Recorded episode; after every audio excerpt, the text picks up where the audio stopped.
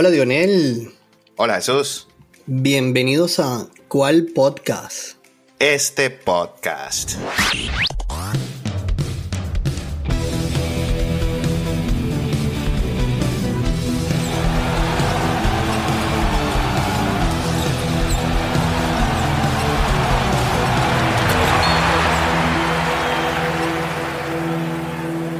Bueno, mi hermanito, hoy nos reunimos para conversar de estos dos juegos que recién finalizan en Miami, con par de victorias de los Denver Nuggets. Sí, señor. Juego 3 y 4 en Miami. No fueron buenas noticias para el Hit. Denver los barre allá y coloca la serie 3 a 1. Hermano. Los pone contra las cuerdas. Sí, señor. ¿Cómo viste eso?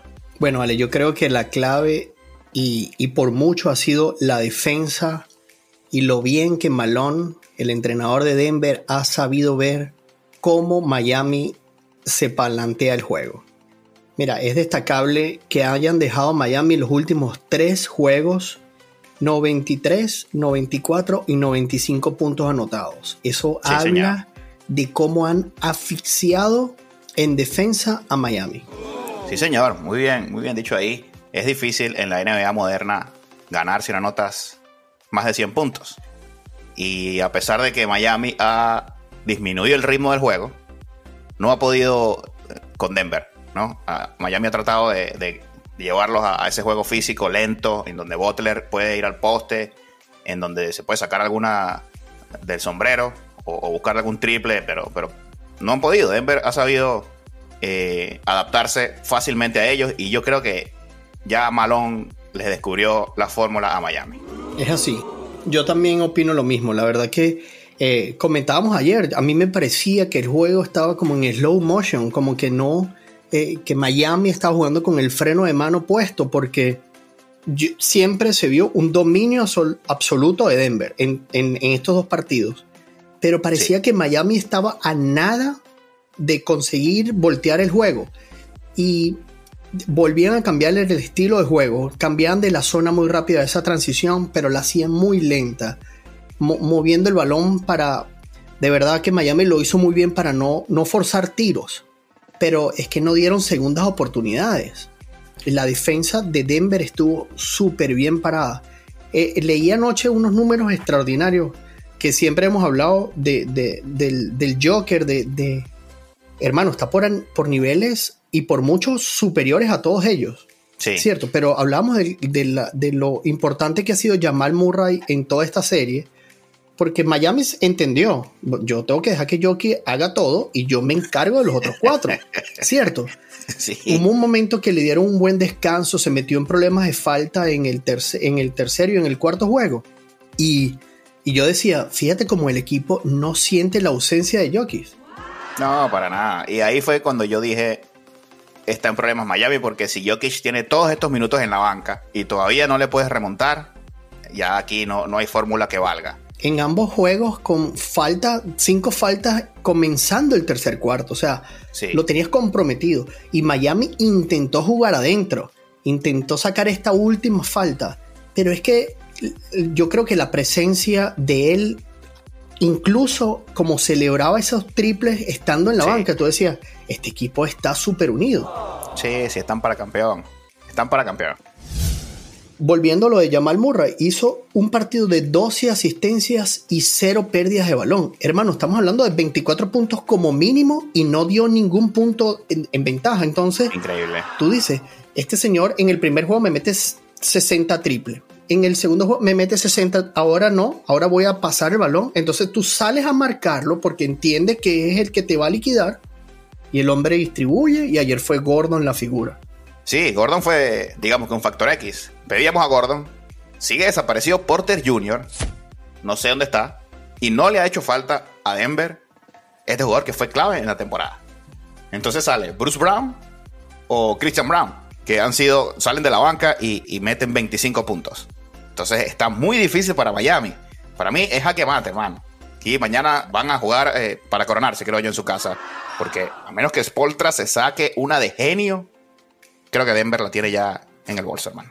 ¿Tú crees que estén contra las cuerdas? Bueno, es evidente, ¿no? Estamos un 3 a 1, es, es, ha sido prácticamente volver de en 3 a 1, pero ellos tienen una figura que sabe cómo voltear esa. ¿no? Tú hablabas mucho de Lowe, de la importancia de este señor haber vuelto, de esta amalgama, de este ánimo. Yo estoy convencido que este señor en, en el entrenamiento, en estas charlas, él va a decir, mira, si esto puede estar 1 y 153, yo soy ese señor que estuvo allí. Sí. Y, y de verdad que eh, de, yo veo, yo veo que, que, que, la lógica sigue dándote. No hay manera de que Denver pierda esto. Pero el ánimo de, de, Miami pareciera no estar derrumbado. Así parece, ¿no? Ellos nunca se han dado por, por derrotados. Incluso cuando les remontaron aquel 3 en Boston, seguían positivos. Es bueno que lo mantengan así. Bien mencionas a Love como veterano ahí, vos. Metió unos 12 puntos Love, pero uno fue por tablero, que creo que fue suerte. Y veo a Love muy lento también. Mete los triples, digamos que de carambola. No es el Love dominante. Y, no lo puedes tener tanto en la cancha. Porque lo que te puede dar Love ahorita es el pase largo este de fútbol americano. Entonces, bueno, más, más que anímico, eh, eh, yo creo que ya Love, eh, eso es lo que le puede dar. 12 puntos y algunos fados ofensivos que, que se come también. Sí, súper bien cuando hace esas transiciones que, que sabe moverse en el poste, sale de, de, esa bombilla donde no hay el foul ofensivo milimétrico, sí, se queda bueno allí. como una estatua y saca, saca, saca falta, juega para el equipo allí, ¿sabes? Arriesgando su físico, como decimos. Sí, no sé qué se va a inventar, inventar Spolstra. Vuelven a casa y es que van a estar encendidos. El fanático va a estar encendido. Porque están ahí a las puertas. Es así. Y bueno, bueno, yo creo que cambió la papeleta. Eh, veíamos a Miami súper sólido en casa y perdieron.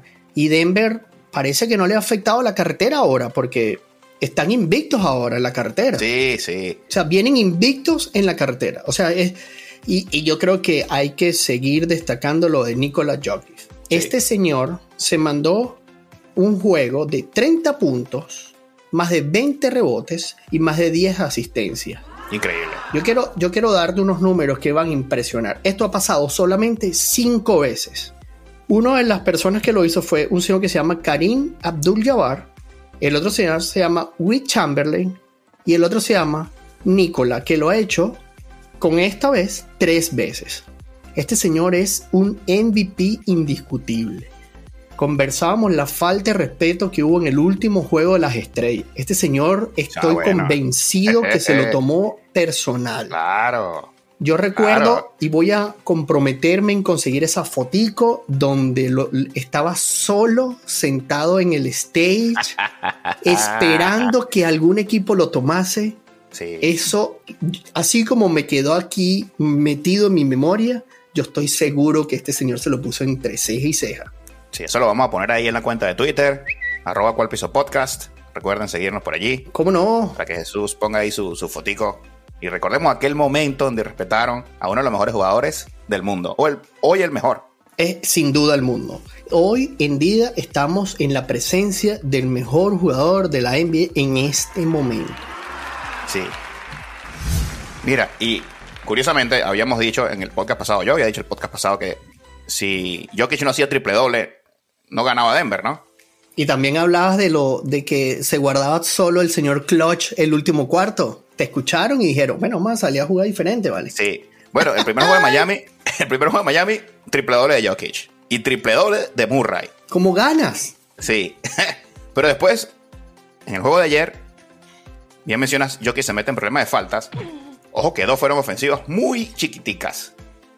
Muy chiquiticas esa ofensiva, bien por Adebayo. Pero no, no hizo triple doble Jokic. Y Murray solamente hizo 15 tantos. Así que parecía que era una oportunidad para Miami de llevarse este triunfo. Y para mí Miami abusó de aquella estadística que comentabas aquí y, y que nos hacía llegar al amigo Richard. Más 89 salió ayer en el cuarto periodo Miami en playoff. No pueden abusar de esto Miami, porque ayer intentaron remontar y la tuvieron a 7 puntos. Y yo dije, bueno, pero ¿por qué tienen que guardarse para esto? Muy difícil remontarle a Denver, porque ya Denver va con esa mentalidad y dice, no, ya ahora sí no me vas a remontar. Ya vengo preparado. Tengo que jugar los 48 minutos. Y no hubo sorpresa ya para, para Miami. Entonces, Spolstra, para mí, tiene que salir en el primer cuarto a demoler. Todo nada. Después podrá perder por 50 si se cansan, pero no le queda otra. Estoy de acuerdo contigo. A, estas alturas tienes que cambiar tu juego. Mira, fíjate ese primer juego, de esa transición del primer juego al segundo, donde entendió esto, comenzó a jugar más lento, eh, se dio cuenta que la zona alta le funcionaba. Hermano, pero tú tienes que cambiar esto, ya te la leyeron, te funcionó, tú tienes que inventártela. Mira, yo hubo eh, esa, ese soberano tapón de Adebayo ayer con las dos manos contra el tablero. Yo dije, volvió Miami, señores. Sí, sí, ahí vienen. Mira, ese estadio sí iba a venir abajo. Clase de tapa. Sí. Y después vino este señor y metió esos tres triples y dijo, buenas noches, señor. Quédese tranquilito que nosotros estamos preparados para esto y más. Muy bien, Adebayo, el corazón que le puso ayer. Increíble. Increíble lo de Adebayo. Vamos a esperar a mañana, pero yo creo que ya Miami tiene que darse cuenta de que necesita a una superestrella.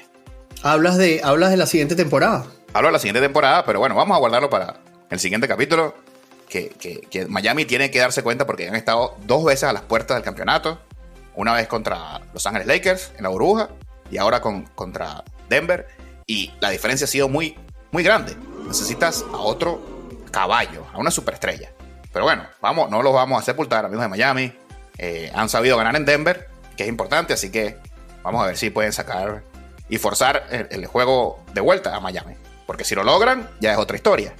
Bueno, eso, es lo que te iba a decir. Yo, mira, la lógica te dice que ya esta serie se acabó. En uno o dos juegos eh, es, ya, yo no creo que Miami tenga más gasolina. De verdad que han demostrado un, un corazón, unas ganas pero es que la profundidad de Denver es, es los dobla, hermano, los dobla. El, como Malón, ayer en, ellos siempre hacen ahora una tradición de que regalan un chain allí, le dan una cadena, esto así como de rapero, de plástico, pero, ¿sabes? A su mejor jugador y todo. Ayer fue Gordon. Y entonces me, veo hacia atrás y cada juego ha sido una persona diferente. Y él decía, y no hemos ganado aún, aún no hemos ganado nada. Sí, están mentalizados para eso. O sea, esas son palabras que te dicen, nosotros nos mentalizamos el comienzo de temporada para llevarnos este trofeo. Aún no lo tenemos, aún no hemos ganado nada. Esa mentalidad ganadora que ya tú tengas ese objetivo tan claro y todo tu equipo va contigo. Yo digo, mira, esto, esto es, esto es el, el hecho de que yo lo veía cuando celebró esos dos triples de sí, o sea, era esta gente quiere ganar, porque antes eran un equipo frío, recuerda, ah, nunca hablamos de ello porque... En proceso, sí. Pero ahora como que amalgamaron este equipo, tienen los objetivos súper claros y, van a ir ahora, hablamos en este movimiento cuando fueron juntos a Miami, ahora vuelven juntos a, Denver. Yo creo que yo le voy a dar un beneficio acá y yo creo que Miami va a ganar este juego. Yo lo creo, yo creo que la serie no se ha muerto. Ojo, pero sigo insistiendo, yo creo que Denver es el campeón.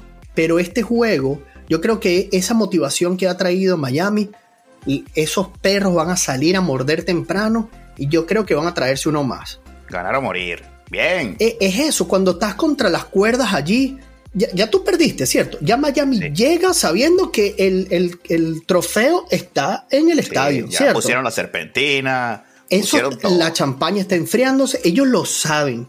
Y cuando un equipo con tanto corazón está ahí, bueno, ya yo perdí, ¿cierto? Yo vengo perdiendo todas estas series. Yo era el underdog, yo era el menos favorito en todo eso. Y, y, paso, y paso. ¿Qué pasa? O sea, tú vas a quedar igual entre los grandes por todo lo que hiciste. Entonces yo creo que ahí es su entrenador les va, va, a decirles eso. Ya, hermano, ya nosotros perdimos, ¿cierto? Vamos a salir, ganen, disfruten, así como si tuvieran unos chamos que nadie gana dinero. Y yo, yo de corazón creo que este juego se lo van a poder traer. Si salen a atacar temprano, como decías, porque no puedes abusar de este clutch que tienes, porque las estadísticas están hechas para que bajen, no para que suban. ¿Cierto?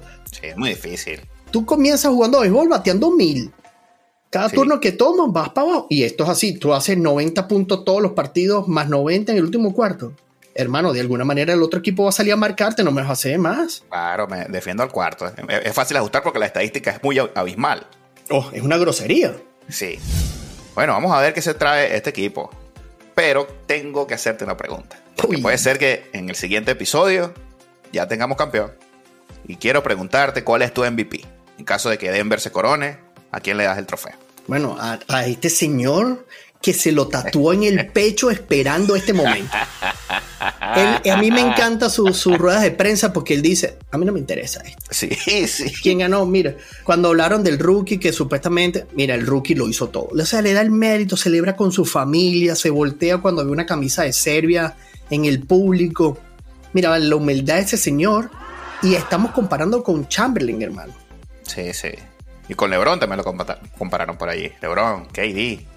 No, yo también creo que, que el MVP es para Jokic, a pesar de que Murray ha tenido una final muy buena. Cuatro partidos, los cuatro partidos ha metido 10 asistencias, hermano.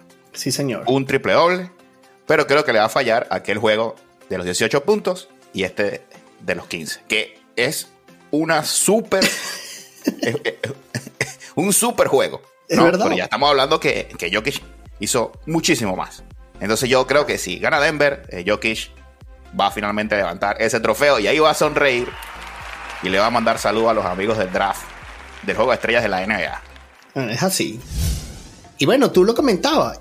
yo creo que es tanto lo que se ha comentado de esa falta de respeto que le hicieron que el próximo juego de las estrellas será diferente. Así es. Parece que va a ser así. De eso hablaremos en su momento también. Sí. Pero por lo pronto yo creo que no hay manera que este, trofeo tenga otro nombre. No importa qué factor X por aquí salga, si es que va a aparecer. Y Jamal Murray sabe cuál es su posición en el equipo. O sea, él sabe que cuando Jokic no está, él es, él es el arma. Y si no, todos juegan para él. Y entonces eso es muy bueno en un equipo, que tú sabes cuál es tu posición, sí. cuál es el trabajo que tú vienes a hacer y, lo, lo, haces de manera excelente. Claro, no hay egoísmo. Muy importante esto. Bueno, este va a ser el primer trofeo Bill Russell, hermano. Y se lo llevará esa franquicia. Bien, mucho básquet. Si, si Miami logra la victoria, todavía tenemos un poquito más. Vamos a ver. Pero bueno, ahora despedirnos por el episodio de hoy, hermano. Preparándonos para la Champions League. Apenas horas para esta finalísima en Estambul con Manchester City versus el Inter de Milán. Sí, señor. Recuerda sintonizarnos que tenemos el postpartido. Y bueno, recuerden seguirnos en nuestras redes sociales, arroba cualpiso podcast en Twitter y en Instagram. Y también en YouTube, que estamos aquí saliendo animados. Es un placer escuchar tan buenos comentarios.